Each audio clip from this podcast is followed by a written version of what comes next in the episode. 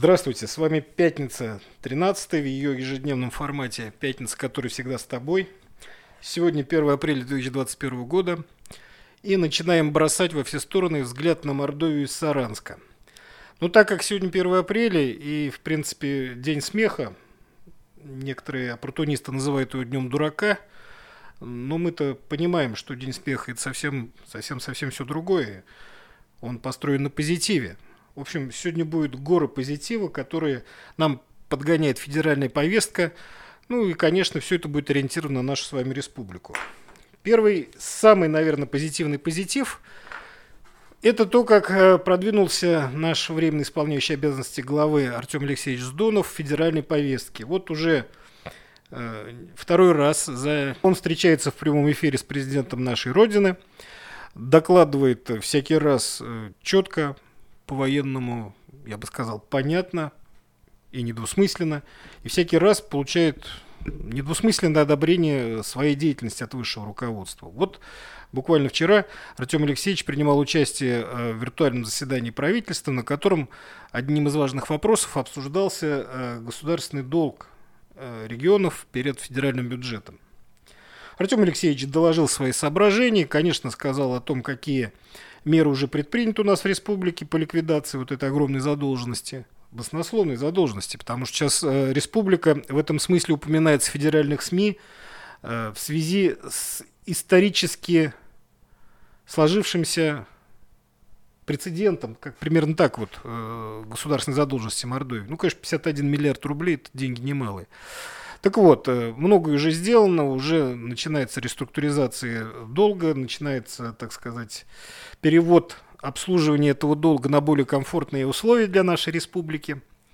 И, тем не менее, еще остается проблема, например, долгов перед коммерческими банками, которые эти долги образовались по более высокой ставке, соответственно, и времени на их э, реализацию гораздо меньше. И вот эта проблема ставится перед президентом, и Артем Алексеевич просит, чтобы э, фактически выкупил наш бюджет вот эти коммерческие долги, и мы уже рассчитывали с бюджетом по более легким каким-то условиям. Президент, сразу забегая вперед, скажу, что в основном одобрил предложенные мероприятия – и тут очень интересно, я хочу процитировать слова Владимира Владимировича Путина. Э, дело в том, что я просто про себя хочу сказать. Уже не первый раз, э, обращаясь к теме долгов, я все время задавался, а как же так? Вот почему можно брать деньги, э, практически не имея никакой надежды на их возврат. Ведь если обратиться к личному опыту, например, своего собственного домохозяйства, да, невозможно себе представить такую ситуацию, что ты должен во все концы два своих годовых дохода у тебя нет никакой возможности привлечь какие-то дополнительные средства, непонятно откуда. Как ты будешь жить? Что ты будешь делать? Ты не просто банкрот. Ты фактически обязан продать все свое имущество, пустить его с, мотол, э, с молотка и каким-то образом пытаться рассчитаться со своими кредиторами. Я не думаю, что вот отношения с субъектами экономической деятельности так принципиально отличаются от отношений между нормальными людьми. Уж если ты кому-то должен, ты должен, из тебя все равно взыщут. И уж не такие наши э, руководители, люди, так сказать, теоретически витающие в империях, все равно они предъявят эти долги. Ну, мне всякие люди отвечали, да ты что, это политика, это значит, э, деньги можно и не возвращать в связи с каким-то, намекая на какие-то политические услуги, которые были оказаны.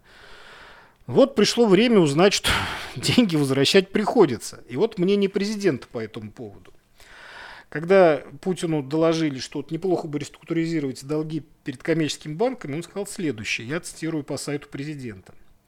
Владимир Владимирович, я очень хорошо помню, как мы организовывали работу, связанную с реструктуризацией кредитной задолженности регионов. Хорошо помню. И помню, что на мое удивление выяснилось тогда, что некоторые руководители регионов, имея возможность взять своевременно бюджетные кредиты, э, либо даже заместить своевременно, этого не делали – а предпочитали по накатанной брать дорогие деньги в кредитных организациях и накапливать там так называемый небюджетный долг, коммерческий долг.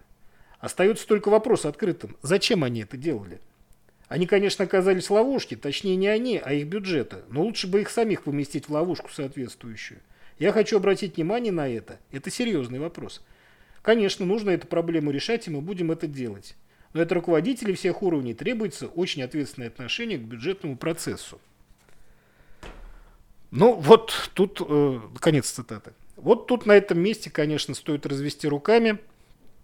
И всякий раз, когда возникает вопрос, а как же сложится судьба руководителей нашей республики, э, которые сейчас находятся как бы в отставке, вот Бог и знает, как сложится.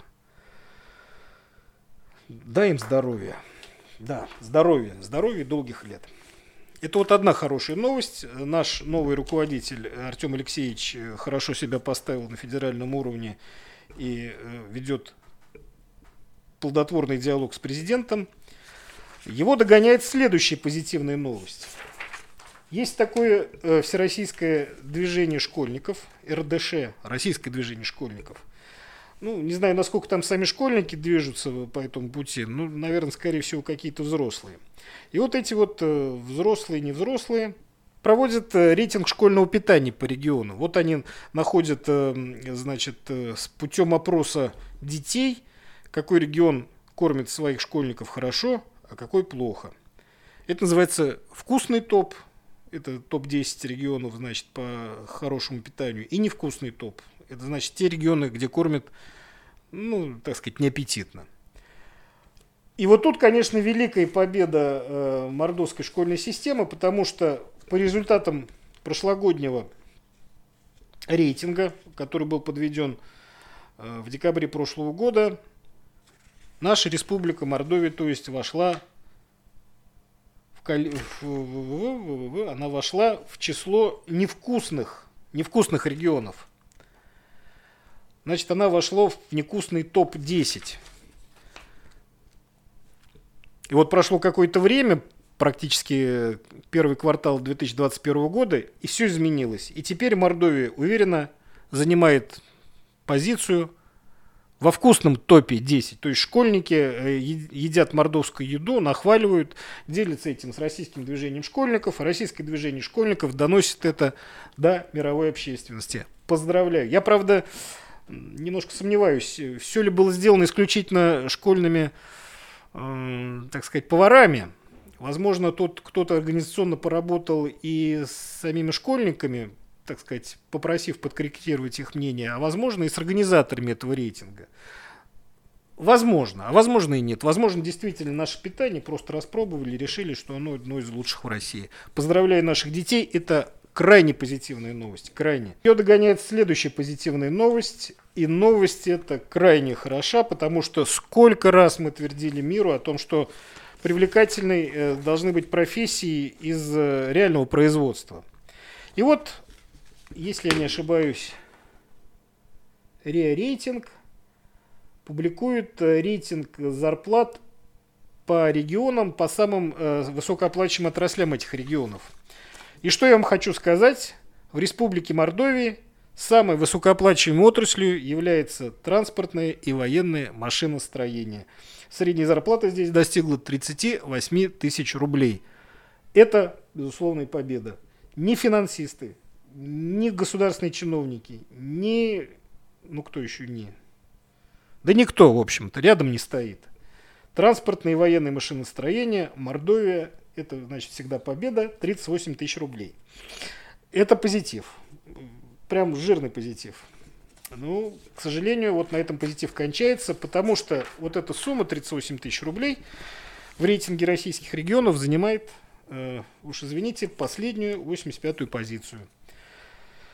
Э, во главе этого рейтинга стоят сахалинские добытчики нефти и газа. Средняя зарплата, по данным РИА рейтинга, им начислялась в 2020 году в размере 384 тысячи рублей. То есть это чуть побольше, чем в 10 раз нашим военным и транспортным машиностроителям. А, при этом, например, московские финансисты э, получали всего 187 тысяч рублей в среднем в месяц, то есть э, в два раза, в два раза меньше, да, э, чем сахалинские нефтяники. Ямало-Ненецкие нефтедобытчики 174 тысячи рублей, петербургские айтишники 161 тысячу, чукотские добытчики, или как сказать, горняки, добывающие металлические руды, 145 тысяч.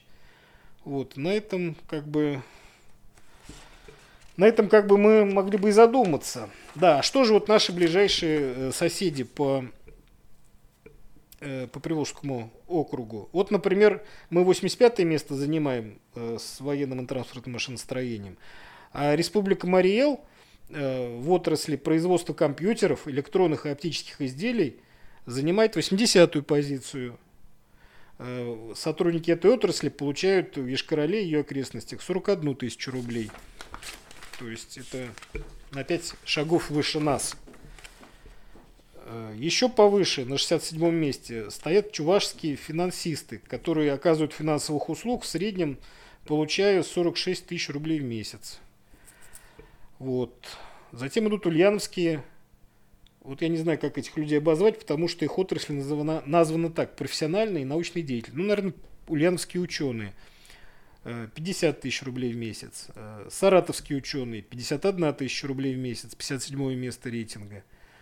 Удмуртская добывающая отрасль 52 тысячи рублей. Тоже интересно, в этой Удмуртии расположены такие военные заводы, что нам и не снилось. Например, Ижевский механический завод, Калашников, ну почему-то вот добытчики в Удмуртии получают больше. Сотрудники Пермской химической промышленности получают 56 тысяч рублей в месяц. Тут, тут еще можно всех перечислять. Да, в Пензе, Пензе наши непосредственные соседи, 56 тысяч рублей в месяц получают научные исследовательские разработки, то есть тоже ученые. А, то же самое в Башкирии, но уже 58 тысяч. В Татарии а, тоже ученые, блин, ученые в России живут э, в некоторых областях лучше, чем все остальные. Я вот не знаю, куда девались татарские нефтяники, машиностроители, авиастроители, работники химпрома. Ну, я не знаю. В общем, в Республике Татарстан самая богатая отрасль. Получается профессиональная научная деятельность, тоже профессиональные ученые. 61 тысяча рублей в месяц. Видимо, вот такой передовой, интеллектуально развитый регион. Э, в Нижегородской области, вы будете смеяться, но тоже профессиональная и научная деятельность лидирует. Нижегородская область занимает 29 место с показателем 70 тысяч рублей в месяц. Короче, если вы умный, хотите заниматься наукой и все у вас впереди, валите в Нижний Новгород, будете получать 70 тысяч, по крайней мере, э, как альтернатива работать на военном и транспортном машиностроении. Это очень хорошая была новость. Следующая новость, поверьте мне, будет лучше. Есть такой э, центр информационных коммуникаций, который совместно с финансовым университетом при правительстве Российской Федерации составил рейтинг мэров городов России в 2020 году. Они, значит, посчитали таким образом 85, по-моему, у нас, или сколько там, ну, в общем, все столицы регионов, плюс еще города федерального значения, плюс еще крупные э, центры машиностроения, промышленные центры, всего 88 городов. У этих 88 городов 88 мэров. Соответственно, всем им наши эксперты, тайные, я так понимаю, потому что фамилии их не приведены, э, путем опроса по специально составленной таблице присваивали некие, так сказать, баллы, баллы посчитали, и получился рейтинг мэров городов. Причем я так думаю, что это рейтинг именно мэров. То есть, когда мы говорим, это не значит, что вот сам город занимает такую позицию. Ну, я вот многословен немножко, но вы сами поймете. Конечно, первым в этом рейтинге стоит, даже вот можете не отгадывать ничего, стоит э, Сергей Семенович Собянин, э, город Москва. И это справедливо, потому что про Сергея Семеновича Собянина у нас в стране не знает только умственно какой-нибудь э, неразвитый э, житель далеких сибирских таежных городков. Я не знаю, тундра какой-нибудь. Все знают Собянин. Собянин лучший. Ну, собственно, все деньги страны сложены в Москве. Чего ему не быть лучшим? Но оказывается, всего лишь на несколько шагов, я бы так сказал, не сильно на много шагов, от него отстают очень интересные люди, в частности, ну, тут играет тушь, я не умею играть тушь на губах, но поверьте мне, фанфары звучат торжественные. Тултаев Петр Николаевич, мэр города Саранска, занимает, какую бы вы думали, позицию? тын тыр дын тыр дын Шестнадцатую. Господа, шестнадцатую. Перед нами э, два нечуждых нам города. Вот, например, 14 место занимает э, мэр Самары. 15 позицию мэр города Сочи. А 16 Петр Николаевич Тултаев. Нас из известных нам и близких городов опережает, конечно, Казань немножко, потому что мэр Казани занимает вторую позицию сразу после Собянина. Десятую занимает мэр Уфы. Его зовут, кстати, Сергей Николаевич Греков. Вот я не знал никогда. А шестнадцатую Петр Николаевич Тултаев. Я не знаю, тут уже фанфары достигают каких-то космических таких оборотов. Потому что мы смотрим какие еще есть города и где они находятся, мэры, точнее, этих городов. Вот, например, мэр Чебоксаров, Ладыков Алексей Олегович, 38 место. Да. Мэр Ульяновска, Панчин Сергей Сергеевич, 51 -е. Мэр Ишкаралы, Маслов Евгений Васильевич. Вот Ишкарала, город чудес, там такая набережная. 62 место. Ну, ничего не помогло ему. А, Нижний Новгород, 69-е. Пенза. Пенза. 71 место. Я не знаю. Я стоя, вот поверьте мне, я встаю и стоя аплодирую Петру Николаевичу Тултаеву, его умению, так сказать, подать себя э, в хорошем свете и э, работать с экспертным сообществом. Потому что вот если уж говорить о позитивных новостях, это, наверное, одна из самых позитивных. Почему? Потому что э, столько позитива. Вот хочется встретиться просто с этими людьми и хлебнуть из этого вот ведра позитива пару кружек. Обсудить э, наши саранские такие хорошие, веселые проблемы. Вот, например, там, как наиболее позитивные и с наименьшими затратами почистить присохший насмерть э, к асфальту лед в нашем дворе, потому что машина, когда едет по нему, очень уж как-то она громко и неприятно проваливается в ямы и звенит подвеской. Вот если выпьешь э, кружку позитива из этого ведра счастья, наверное, оно как-то и сразу станет легче. Ну, например, то же самое обсудить э, некоторые дырки на асфальте на центральных улицах, потому что без вот этого допинга позитивного как-то страшно по ним ездить. Вот то и гляди, сейчас вот твое колесо навсегда останется в этой дыре. Очень позитивно было бы обсудить э, ряд э, коммунальных аварий, которые произошли у нас в городе этой зимой. Как здорово, быстро, позитивно решили все эти вопросы. Эксперты, наверное, найдут нужные слова, объяснят все, почему все было так сделано здорово. Да мало ли у нас в Саранске позитива. У нас огромное количество позитива. У нас э, просто сплошной позитив. Сегодня день смеха, смейтесь громче. Э, потому что сейчас вот последняя финальная новость, она вообще, она вообще вколотит, так сказать, последний гвоздь, самый решающий в наш сегодняшний позитивный обзор.